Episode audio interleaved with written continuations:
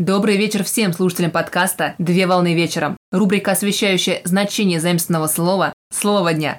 Слово для сегодняшнего разбора – процессор. Слово «процессор» на английском языке соответствует аббревиатуре CPU – Central Processing Unit – центральное обрабатывающее устройство или процессор. Процессор – это центральное устройство электронно-вычислительной техники. Процессор представляет собой комплекс устройств вычислительной системы, который выполняет арифметические и логические операции, заданные программой преобразования информации, управляющие вычислительным процессом и координирующие работу периферийных устройств. Процессор выполняет основную работу в компьютере. Конструктивно процессоры могут выполнять как в виде одной интегральной модели чипа, так и в виде нескольких микросхем.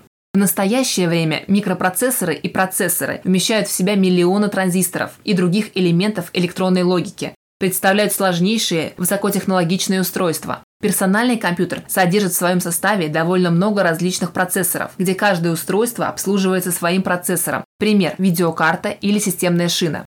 Именно архитектура и конструктивное исполнение персонального компьютера определяют процессор или процессоры, контролирующие системную шину, оперативную память, а также объектный код программ. Данные процессоры принято называть центральными или главными процессорами. На основе архитектуры центральных процессоров строится архитектура материнских плат и проектируется архитектура и конструкции компьютера. Основными характеристиками процессора являются тактовая частота, минимальный квант времени, за которое процессор выполняет некоторую условную элементарную операцию. Чем выше частота, тем быстрее работает центральный процессор и количество ядер. Главный вычислительный модуль процессора заключает в одном корпусе от 2 до 8 вычислительных ядер.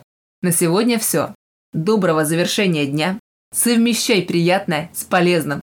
Данный материал подготовлен на основании информации из открытых источников сети интернет с использованием интернет-словаря иностранных слов.